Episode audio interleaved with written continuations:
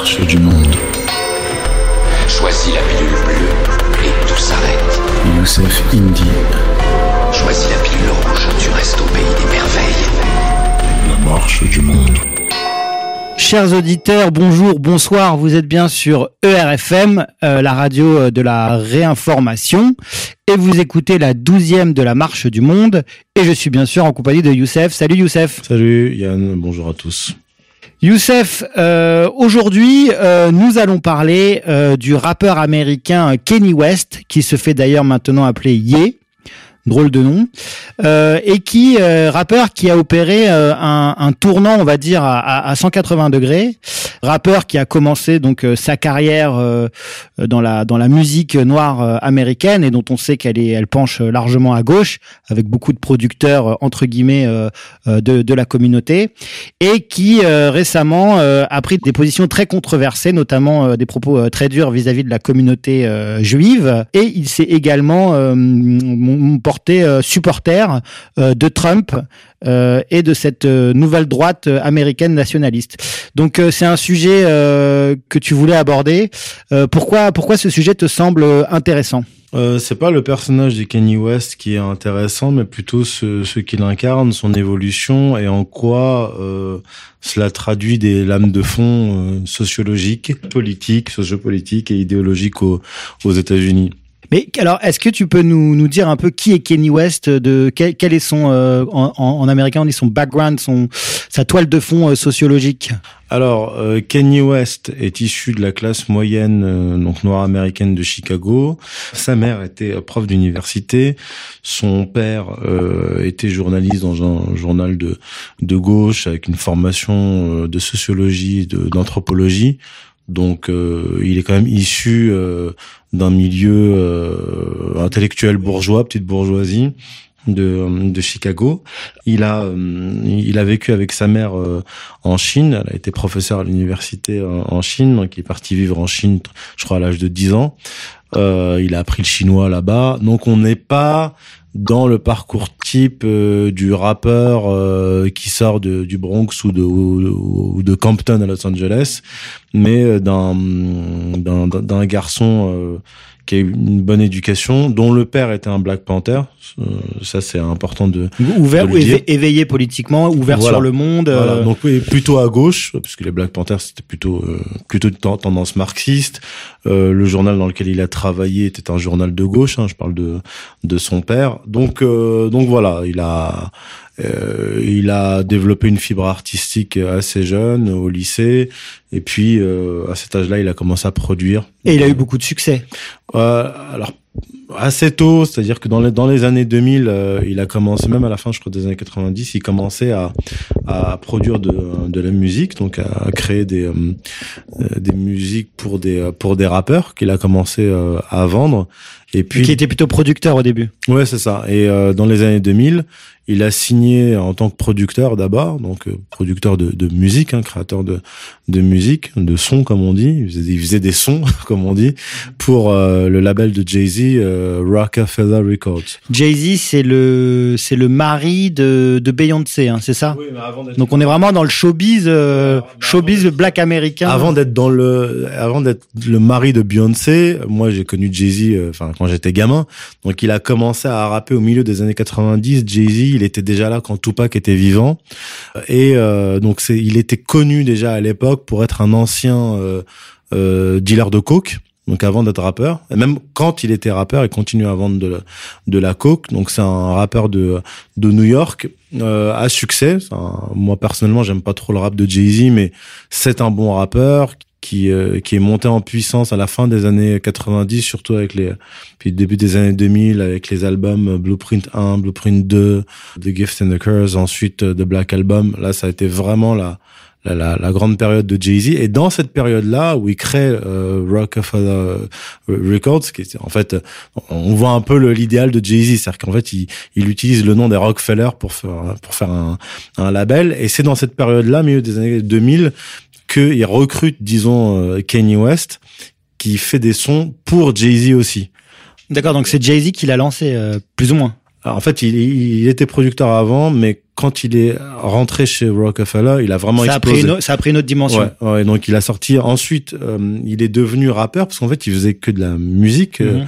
pour pour d'autres artistes, y compris pour Jay Z. Et puis donc Kanye West, euh, il sort son premier album en 2004 euh, en tant que rappeur. D'ailleurs, Jay-Z voulait le freiner. Jay-Z ne voulait pas que Kanye West devienne rappeur. Il n'était pas euh, convaincant en tant que rappeur.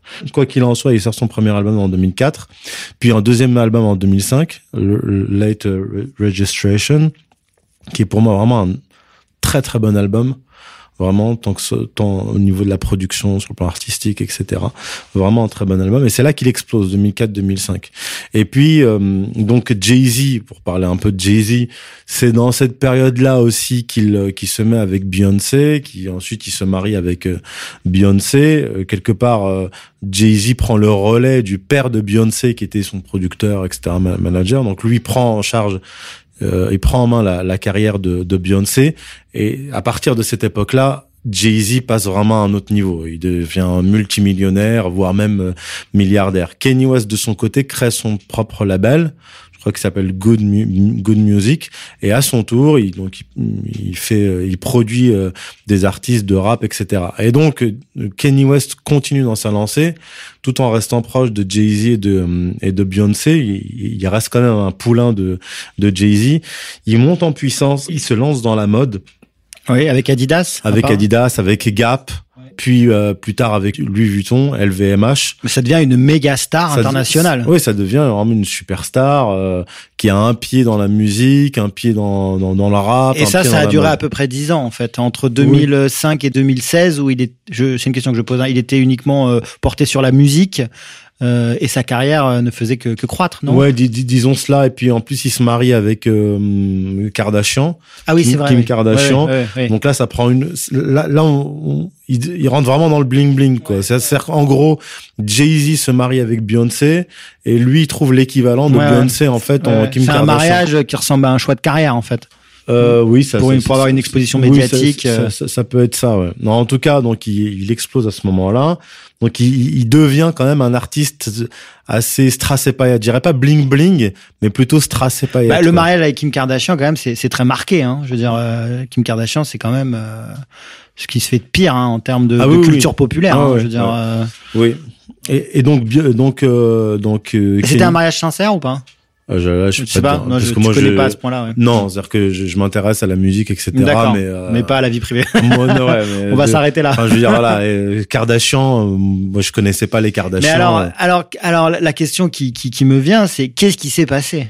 Parce que Alors- comment expliquer un tel retournement? Alors en fait, euh, Kanye West, il fait sa première sortie euh, Borderline. borderline, disons politiquement incorrect en 2013. Mais euh, en fait, il, euh, ce qu'il dit est euh, plutôt naïf. Il dit simplement le, le problème, c'est que nous, les Noirs, on n'a pas la même puissance de frappe, on n'a pas même, le même rapport à la société à l'argent que les Juifs et que les Arabes du pétrole. Donc là, l'ADL, l'Anti-Defamation League, le traite d'antisémite tout de suite, etc. Mais en fait, ça, cette sortie traduit quelque chose qui constate dans le milieu, dans le milieu artistique. En fait, il, ce qu'il voit en tant qu'artiste, ce qu'il vit, c'est que euh, en tant qu'artiste, il, il est souvent pris en main par des managers juifs. C'est ça qui, c'est ça qu'il dit, des entreprises juives, et, et, euh, et les signa, les, les, les contrats qu'il signe en tant qu'artiste euh, les dépossèdent de leur propre, euh, même de leur propre personne. Et, euh, et en réalité, comme, par exemple, je vais vous donner un, un autre exemple.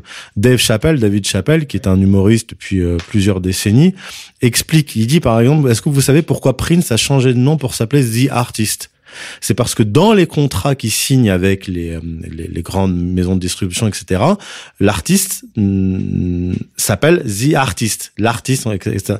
Et il dit, ah, dans les contrats, en fait, on est dépossédé de notre nom, ce qui fait que, euh, il dit, moi, par exemple, David, David Ch- La Chapelle, euh, Dave Chappelle, je, je ne peux pas euh, m'émanciper de ce contrat et chaque fois que je vais euh, faire un spectacle qui va euh, s'appeler Dave Chappelle, Il y a des enfin, gens qui touchent, il y a des gens qui touchent, quoi. Exactement, Ouais, c'est-à-dire ouais. qu'il n'est pas propriétaire de son propre nom. Et en fait, c'est ça que dénonce euh, Kenny West. Ça fait penser aux, aux inconnus avec euh, Lederman. Exactement, c'est- la même euh, situation. ouais.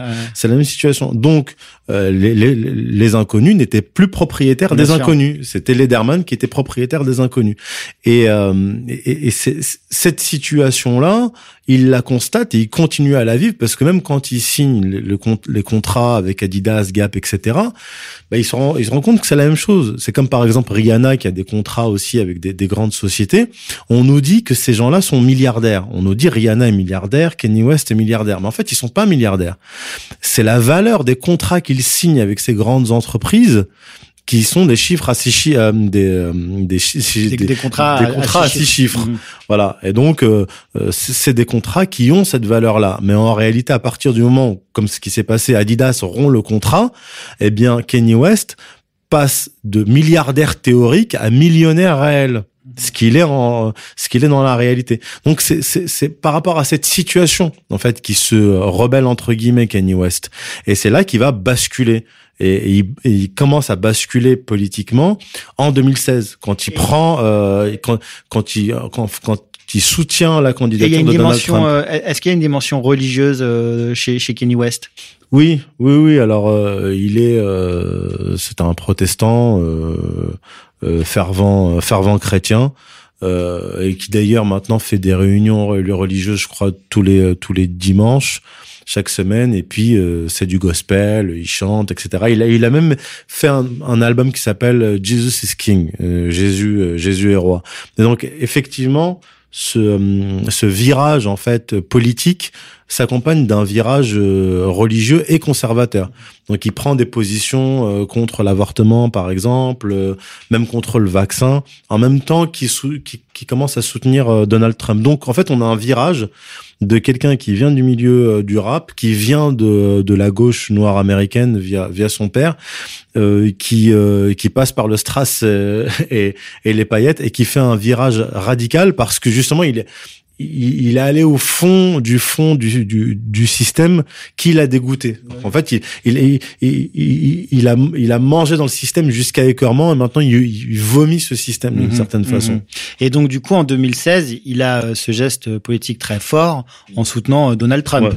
Il soutient Donald Trump, donc euh, contrairement à la majorité des rappeurs, des producteurs etc., noirs américains euh, qui sont anti euh, puisqu'il est qualifié de raciste etc. et que le parti démocrate sur le plan politique et sur le plan idéologique a quand même une large maîtrise de ces milieux-là via justement les producteurs etc qui les contraignent à rester euh, à gauche comme par exemple euh, Eminem qu'on a poussé à faire des des raps anti anti Trump etc euh, parce que il, est- il est complètement empêtré dans dans ce système donc lui euh, Kenny Oui, West ce que tu veux dire, c'est que c'est pas forcément sincère en fait. C'est qu'ils ils n'ont pas vraiment le choix. non ils n'ont ils n'ont pas le choix parce que leur business en dépend Bien sûr. même 50 Cent qui qui soutenait plus ou moins euh, Kenny West euh, a fini par prendre ses distances Trop dangereux. Ah Oui, il l'a dit. Il, il a dit euh, je, pense- je ne pense pas que Kanye West euh, soit fou.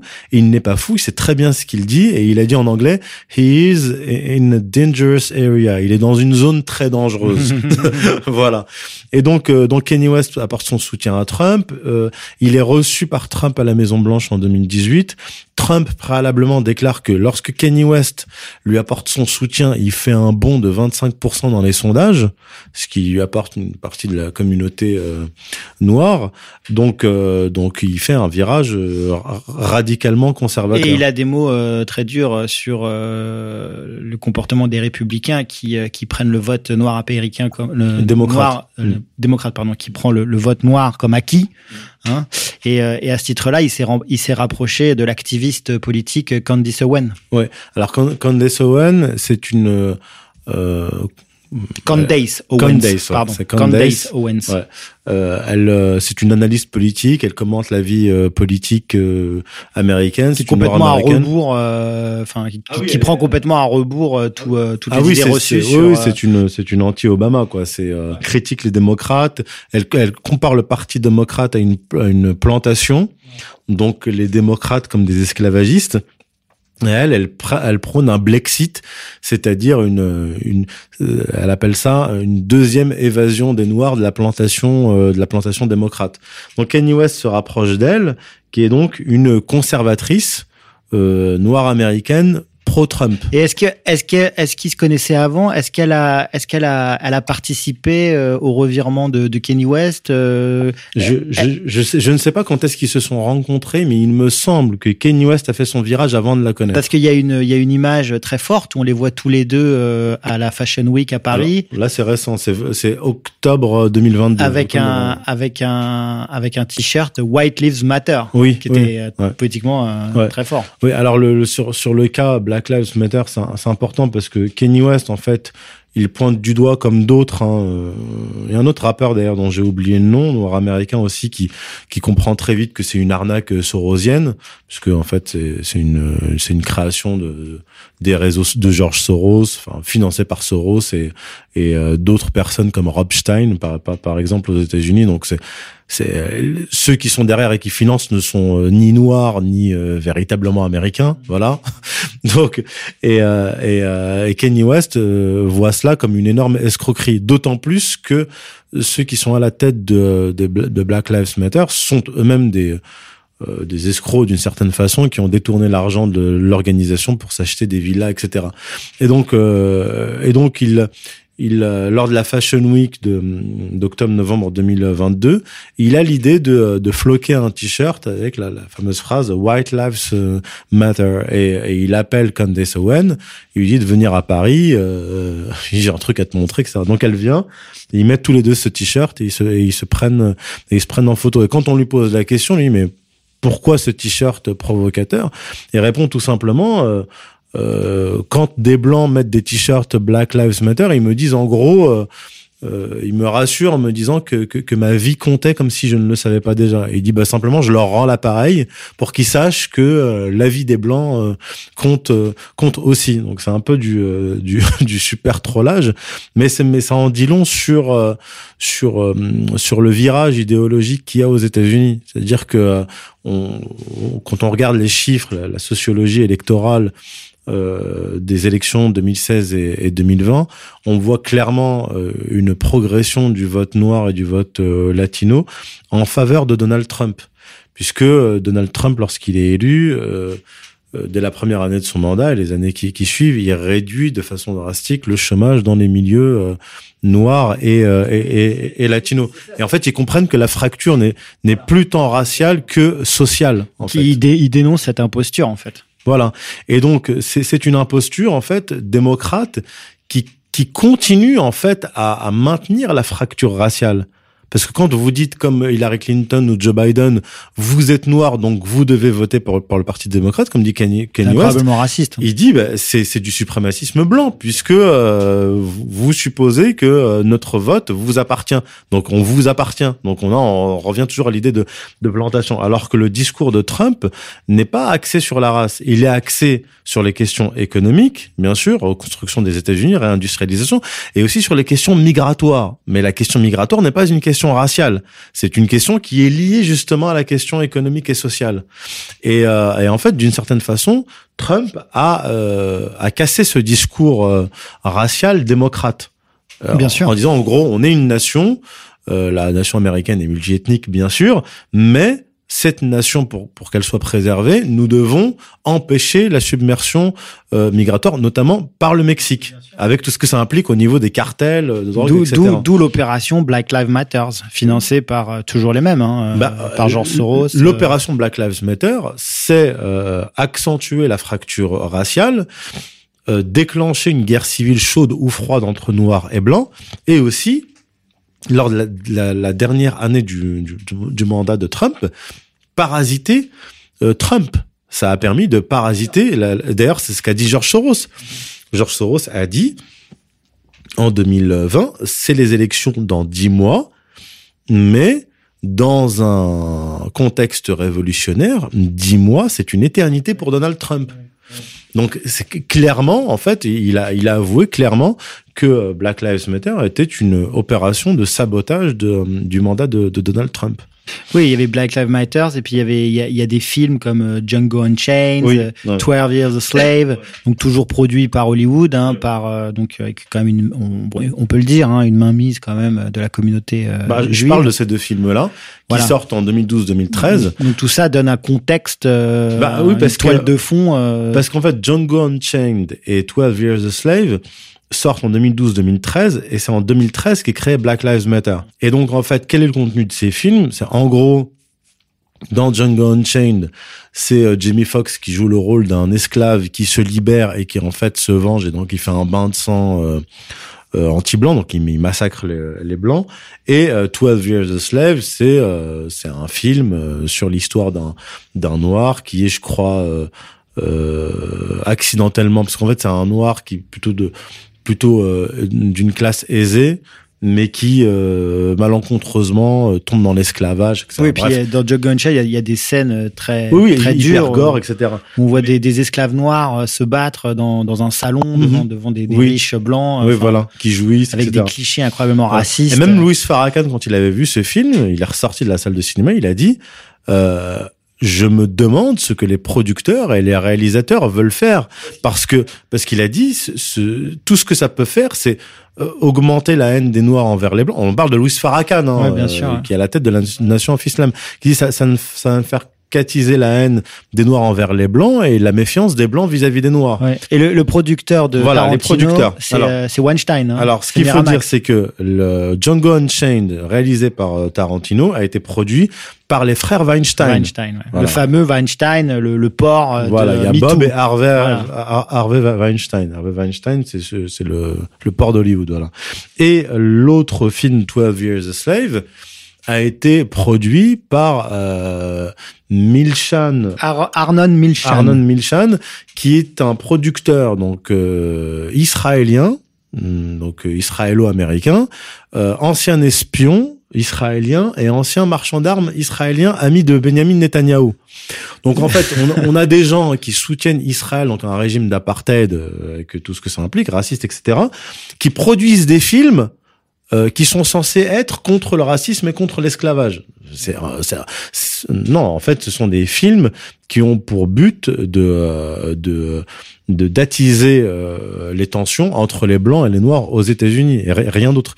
Et la coïncidence avec la création de Black Lives Matter euh, n'est justement pas euh, accidentelle. Oui, donc euh, Black Lives Matters ainsi qu'une autre association Démocratie Alliance euh, sont en fait des organisations qui qui sont pas initialement fondées par euh, des membres de la communauté noire. Bah non, Euh, non, là, non, là aussi, c'est complètement piloté par la communauté euh, juive américaine, Oui, oui, oui, oui. avec des gens qui ont Comme Robstein, comme avec des George gens, oui, Soros, voilà, ouais. qui ont fait leur carrière au sein du Parti démocrate, comme Rob Stein Mhm. euh, et tous ces gens, ouais. Et, et, et bien sûr, l'inénarrable George Soros qui est derrière Mhm. pour pour financer. Oui, oui, lui, il arrose. Il, il a, il a arrosé Black Lives Matter à tour de bras. En fait, sans George Soros, il n'y a pas de Black Lives Matter. Et dès, le- dès le départ, euh, George Soros est, est impliqué dans le financement de cette, de cette organisation. Et donc Kenny West euh, a des, au fil du temps des propos de plus en plus euh, durs et, et directs. En fait, il, il nomme l'ennemi hein, et c'est ce qui lui a euh, tout- tous les problèmes qu'il a actuellement hein, et sa mise au banc en fait médiatique. Euh, il ne prend plus de gants. Non, non, non. euh, il, il va même jusqu'à la provocation. Hein. Euh, récemment, la dernière sortie. euh, la dernière sortie hardcore, puisqu'on est dans le domaine du rap quand même, de l'art, c'était euh, c'était l'apologie euh, non pas euh, de l'extermination des juifs, hein, qu'on s'entende bien, mais l'apologie du sens artistique d'Adolf Hitler, ce qui Mhm. n'est pas la même chose. Ce qui n'est pas la même chose. Non. Voilà. Donc euh, On peut reconnaître quand même que les nazis euh, avaient du goût, ne serait-ce que pour s'habiller. Hein. Ils s'habillaient en Hugo Boss. euh, oui, Hitler, leur, leur- Hitler leur- aimait leurs vêtements étaient euh, effectivement avait, créés par avait Hugo des Boss, choix ouais. assez sûrs en termes d'architecture aussi. Euh, bon, voilà. Et c'est c'est ça qu'apprécie Kanye West. voilà. Bon. Donc euh, donc effectivement, ça a fait un énorme. euh, Bon, c'était de la provoque, quoi. je Oui, c'est de que, la ouais. provocation, c'est de la, c'est de la provocation. Ça, ça a fait un énorme scandale. Alors, ce qui est intéressant, c'est que dans la même période, euh, Kanye West est invité à, à la résidence de, de Donald Trump pour un dîner. Euh, Mar-a-Lago, donc en, en Floride. Euh, je crois que c'est le 7 novembre. Et, euh, et quelques jours plus tard, donc je, je cite un article hein, du, du Rolling Stone magazine, qui nous apprend que euh, les, les proches juifs de, mais pro-israéliens de, de Donald Trump lui demandent de, euh, en fait, de condamner Kanye West et de se, et de se séparer de lui. Et donc, euh, un des conseillers de, de Donald Trump euh, a déclaré J'ai vu ces demandes-là et je m'en fiche.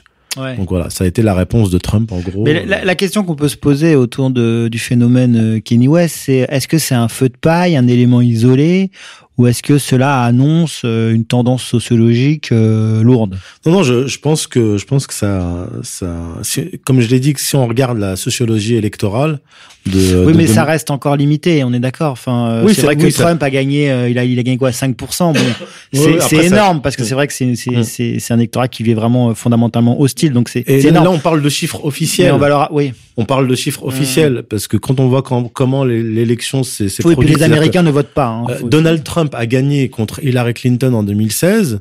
euh, puis il perd quatre ans plus tard avec un, bilan économique euh, excellent. Il, perd face à un- un sénile, c'est ce qu'il est, Joe Biden, euh, grâce à des euh, des bulletins euh, magiques Ouais, qui font qui lui donnent qui lui donnent Pour le moins, pour le moins, qui font euh, basculer les- pour le qui moins font basculer l'élection alors que une euh, élection. c'était à l'avantage Ouais, de, de- Donald Trump. Donc on peut pas dire euh, véritablement ce qui s'est passé sur le plan sur le plan électoral, mais ce que je pense en tout cas, c'est que euh, Kenny West, parce qu'il n'est pas le seul, hein, il y, en a d'autres, hein, des, des Noirs américains qui ont soutenu Trump dès 2016. Il y en a, il y en a eu d'autres, comme par exemple Mike Tyson. Mike Tyson a fait partie de, des gens qui ont soutenu euh, Donald Trump, et il y en a eu d'autres.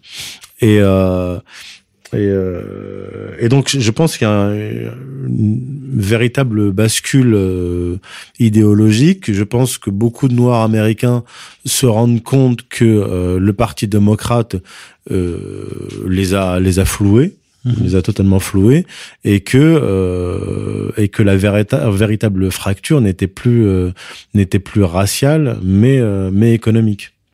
Oui, tout à fait. Et on voit que d'autres, euh, d'autres, d'autres personnalités euh, issues du, du show business américain, comme Dave Chappelle, euh, Mm. se lâchent aussi. Oui, oui, bah je cite d'ailleurs Dave Chappelle qui qui lui se moquait d'ailleurs un peu des New-Yorkais en disant mais euh, je peux comprendre qu'à New York vous compreniez pas euh, pourquoi est-ce que Trump est aussi populaire. Il dit mais moi je vis dans dans l'Ohio au milieu de, Des, des white blancs. trash. Voilà, au milieu des blancs pauvres et je peux vous expliquer pourquoi est-ce qu'il est aussi Mm. populaire.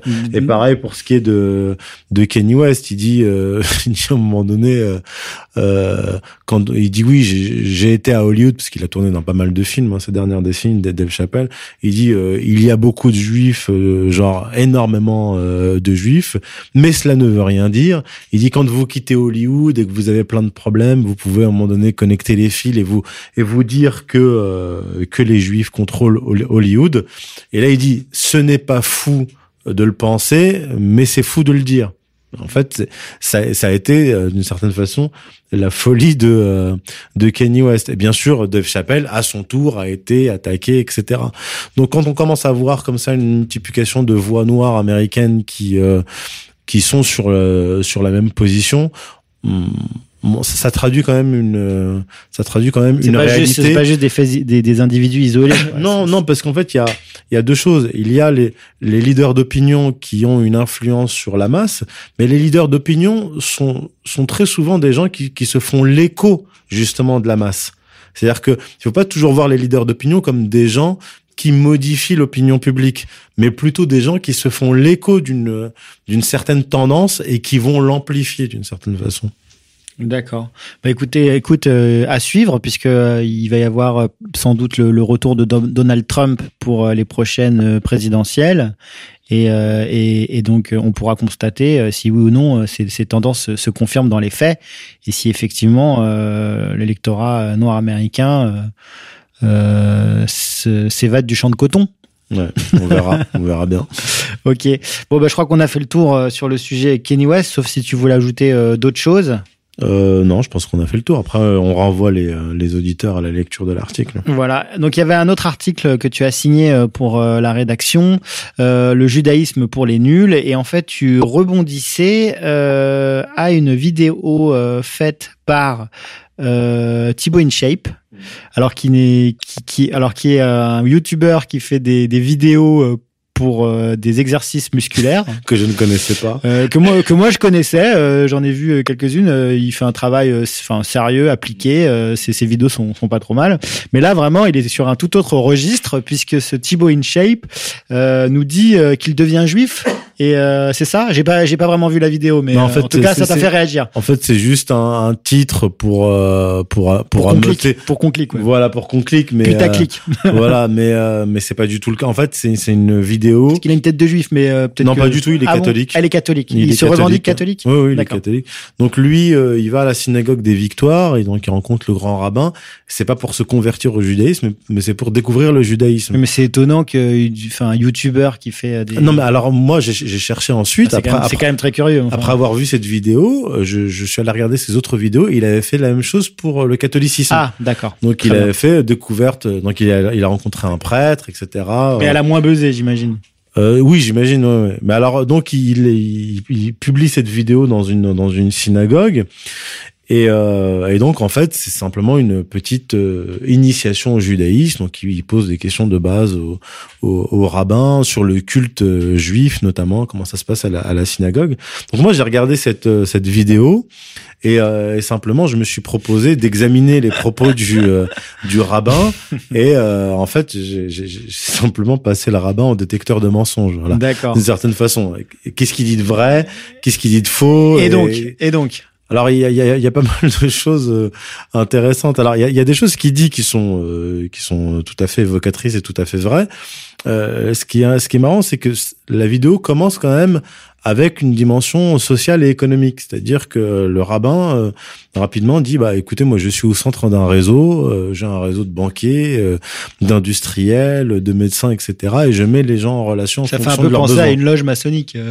Bah oui, parce qu'en fait, euh, je dirais pas que toutes les synagogues se fonctionnent comme ça, mais la synagogue, notamment la synagogue des euh, de la Victoire, qui est une plus grande synagogue, je crois, de- d'Europe, en tout cas de de France, c'est un lieu où il y a des personnalités assez importantes qui se qui se rencontrent, et c'est un c'est un lieu de comment dire Le réseau. de réseau. C'est là où on constitue son réseau. Donc, euh, on voit par exemple euh, de- le siège de David de Rothschild, parce qu'il explique, à un moment donné, le rabbin explique que, en fait, on loue les sièges à l'année. C'est-à-dire que les fidèles louent les sièges à l'année. Et plus on est proche de l'arche, donc du rabbin, euh, plus on est proche de l'arche, et plus le siège est cher. Donc c'est un peu comme dans un stade de foot, Mmh, ou, euh, voilà, ou dans un théâtre. Et donc on, euh, il dit bon voilà, il y a la première classe, et il y a le cercle d'or, il y a la première C'est classe. que pour un catholique ou un musulman, c'est Oui, difficilement c'est- euh, ça- ça- compréhensible. ça- C'est assez particulier. Et donc c'est là qu'on voit le siège, parce qu'en fait ch- ch- chaque fidèle a une plaque. Donc tu loues ton siège, t'as une plaque, et on voit à un moment donné dans les premiers rangs. Et puis il y a certains gestes aussi euh, qu'on peut opérer euh, durant euh, durant. euh, enfin, je sais pas Alors, je sais pas comment ça Alors, s'appelle, je connais pas. alors en fait justement, je rentre un peu plus dans le détail Ouais. dans Dans, l'article, donc je cite le rabbin, etc. Puis j'explique que euh, effectivement, à, une époque, on, euh, on payait la- à la synagogue pour porter la Torah, pour ouvrir les rouleaux de la Torah, certains pour lire, sacrés. euh, voilà, pour lire la, Mhm. pour lire la, la, la Torah, et cet argent était utilisé notamment pour financer, euh, pour, pour aider les, les pauvres euh, juifs euh, fidèles. Donc il y, y a un rapport à la- l'argent assez particulier, et donc j'ai rebondi là-dessus pour faire un petit retour historique sur le, le rôle de la synagogue dans la Oui, société et tu, juive. et tu cites euh, le, le livre de Werner Oui, Sombart, euh, ouais. euh, Les Juifs et la vie économique, hein, disponible chez contreculture.com, euh, qui euh, qui est assez euh, assez clair hein, sur, Ah oui, sur le sujet. C'est un, c'est un, un pavé extrêmement détaillé. C'est, c'est très savant. C'est, c'est extrêmement intéressant. Donc, je vous invite à, à, à le lire. Et puis, bon, bien sûr, j'utilise d'au- d'autres sources et je montre, par exemple, que on a découvert dans les murs d'une d'une synagogue du Caire datant du XIe siècle des documents commerciaux. Donc des documents commerciaux qui mettent en évidence un, un réseau commercial à l'échelle internationale de juifs du Maghreb et de juifs d'Andalousie, juifs de, ju- des ju- juifs d'Europe. Mais Donc en c'est- fait, c'est la là, synagogue ouais, a c'est là- toujours oui, été. mais c'est là qu'on comprend qu'une synagogue c'est bien plus qu'un lieu de culte. En Bien fait. sûr, bien sûr. Et d'ailleurs, euh, d'ailleurs, les, les rabbins euh, sont souvent euh, d'anciens euh, businessmen, Oui, euh, oui, tout à euh, fait. des gens qui sont euh, très au, au fait euh, du monde des affaires. Hein, Oui, euh, ce sont des, peuvent, euh, ce- les- très souvent les rabbins, les maîtres du Talmud étaient des, euh, des, des- des hommes d'affaires. Et dans le Talmud, on trouve des recommandations euh, euh, pour les, les juifs qui sont dans le monde des affaires. Ouais. Et autre Non. mensonge, donc c'est aussi euh, la question de l'accumulation de richesses. Oui, oui, alors euh, oui, parce qu'il dit que hum, Enfin mensonge ou euh, enfin demi-mensonge, parce que- Demi-mensonge. parce qu'en fait, il ment pas quand il dit. euh, Enfin, disons qu'il essaye de donner une bonne image euh, de de de de, de, de sa religion et de... Bah, en fait, il dit très précisément, l'enrichissement n'est pas un problème du point de vue du judaïsme tant que ça se fait dans le cadre moral, etc. Donc, c'est pas faux. Ce qu'il dit n'est pas faux, mais simplement, euh, j'amplifie, disons, sa, sa réponse. Je rentre dans, dans, dans, les détails et je, je mets en évidence, en m'appuyant sur la Bible et sur le Talmud, euh, je mets en, je mets en évidence que dans la, dans le judaïsme, l'enrichissement n'est pas seulement euh, autorisé, il est même encouragé et que la richesse est même euh, quelque part associée aux sages. Euh, et, et en fait, on va retrouver ça plus tard dans le protestantisme.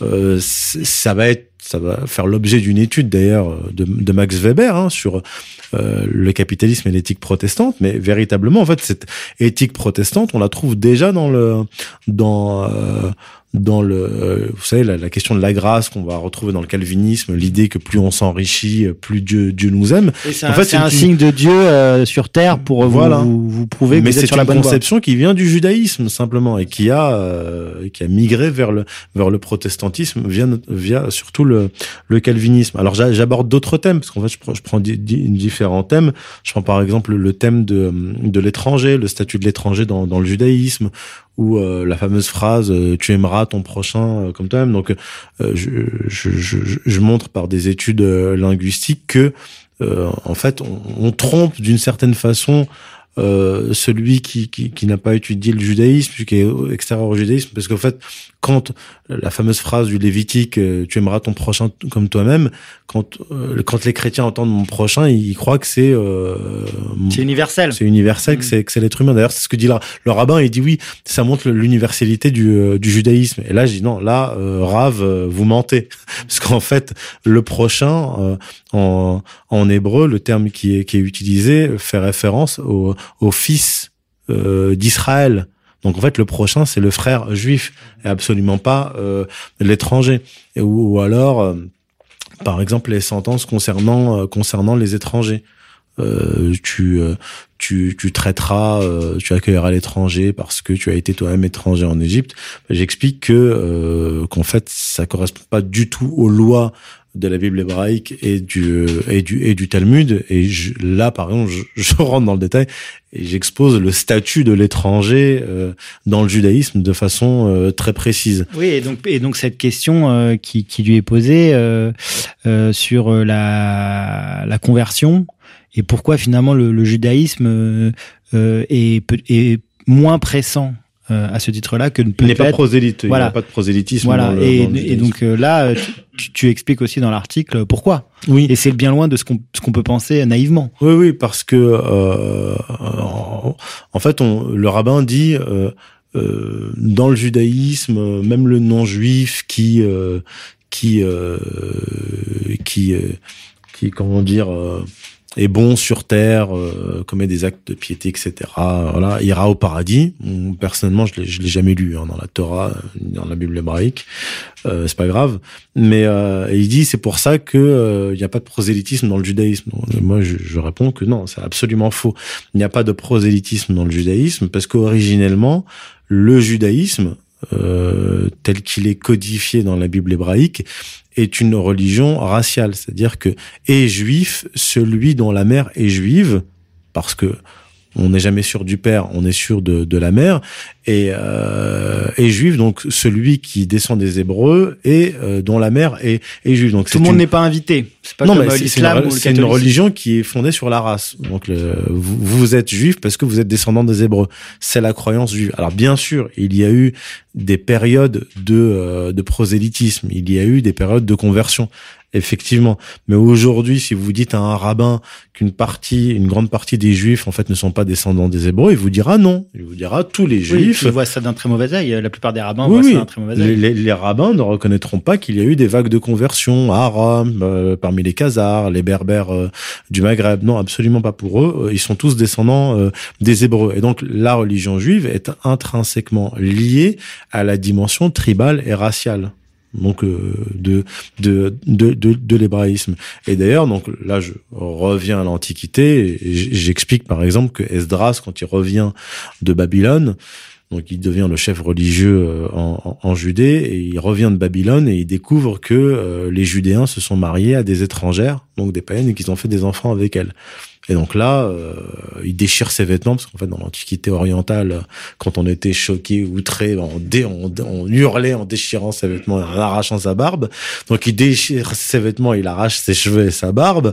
Et, euh, en fait, il ordonne aux, aux Juifs, aux Judéens, de chasser euh, ces femmes étrangères et euh, leur progéniture, et leurs enfants pour euh, se débarrasser en fait du de, euh, du corps étranger. Donc on, on, du sang impur. Voilà, on est là dans, dans une conception fondamentalement euh, raciale. Donc alors que si ça avait été une religion universelle à l'époque, qu'aurait dit Esdras Il aurait dit bah, vous les convertissez. C'est-à-dire que vos femmes euh, se convertissent au judaïsme puisque euh, le peuple juif est censé être un peuple prêtre et apporter la Torah au, au, au monde. Alors que là, on voit que dès la haute antiquité, que c'était pas du tout le cas. C'est une conception tout à fait, euh, tout à fait raciale. Et il y a aussi le rapport avec l'État d'Israël et la question palestinienne. Oui, alors j'explique en me fondant sur la Bible hébraïque, encore une fois, le Talmud, le pourquoi de cette politique d'apartheid et raciale euh, et d'épuration ethnique vis-à-vis -vis des Palestiniens. Et, euh, et donc, je, je, cite le Talmud, et notamment Maïmonide, qui est un des grands maîtres du, du judaïsme, qui a écrit le fameux Mishneh Torah, une codification des, des, des, lois juives, où il explique, par exemple, euh, Maïmonide, conformément au Talmud, que euh, le, la loi, l'ordre qui est donné dans la Bible hébraïque à Josué, par exemple, d'exterminer les Cananéens, Maïmonide dit qu'elle est valable en tout temps, c'est-à-dire que tous les que jusqu'à la fin des temps, selon la conception juive, les non-juifs, les étrangers qui vivent en terre sainte, donc en terre Eretz Israël, ce qu'ils considèrent être à, à eux, doivent être exterminés. Donc il n'y a pas eu de euh, de prescription ou de d'abrogation plutôt de de cette loi. Et donc la pratique politique vis-à-vis d'épuration ethnique vis-à-vis des Palestiniens ne peut se comprendre que par euh, l'étude de la Bible hébraïque du Talmud. Bien sûr. Bien sûr. Euh, ok, ben je te remercie, euh, Youssef. Je crois qu'on a fait le tour. Hein. Euh, Presque. bon, c'est, enfin, il y a beaucoup moins, plus de moins, détails dans l'article. Au moins pour cette vidéo, ouais. et j'invite, euh, j'invite les auditeurs qui qui veulent creuser à, à, à lire les, les deux articles hein, sur Kenny West, donc Kenny Unchained et euh, le judaïsme euh, pour les nuls. Voilà. voilà. bon, euh, merci pour tout, Youssef. chers auditeurs, merci beaucoup pour votre votre attention. je vous rappelle que vous pouvez nous aider en souscrivant au financement associatif de RFM et de la rédaction, ce qui nous permet d'avoir les moyens de nos ambitions, de lancer de nouveaux projets, de continuer à faire vivre ceux qui existent. Vous le savez, l'argent c'est le nerf de la guerre. Donc vraiment, si vous aimez notre travail et que vous voulez nous aider il n'y a franchement pas de meilleur moyen. Voilà, euh, je vous remercie et je vous dis à tous à très bientôt. Et pour donc les souscripteurs du financement associatif, vous restez avec nous puisque nous allons parler euh, de Dieudonné et euh, de ses récentes déclarations et de sa lettre euh, où il demande pardon. Voilà, merci à tous et au revoir. La marche du monde. Choisis la pilule Youssef Indy. Choisis la pilule rouge, tu restes au pays des merveilles. La marche du monde.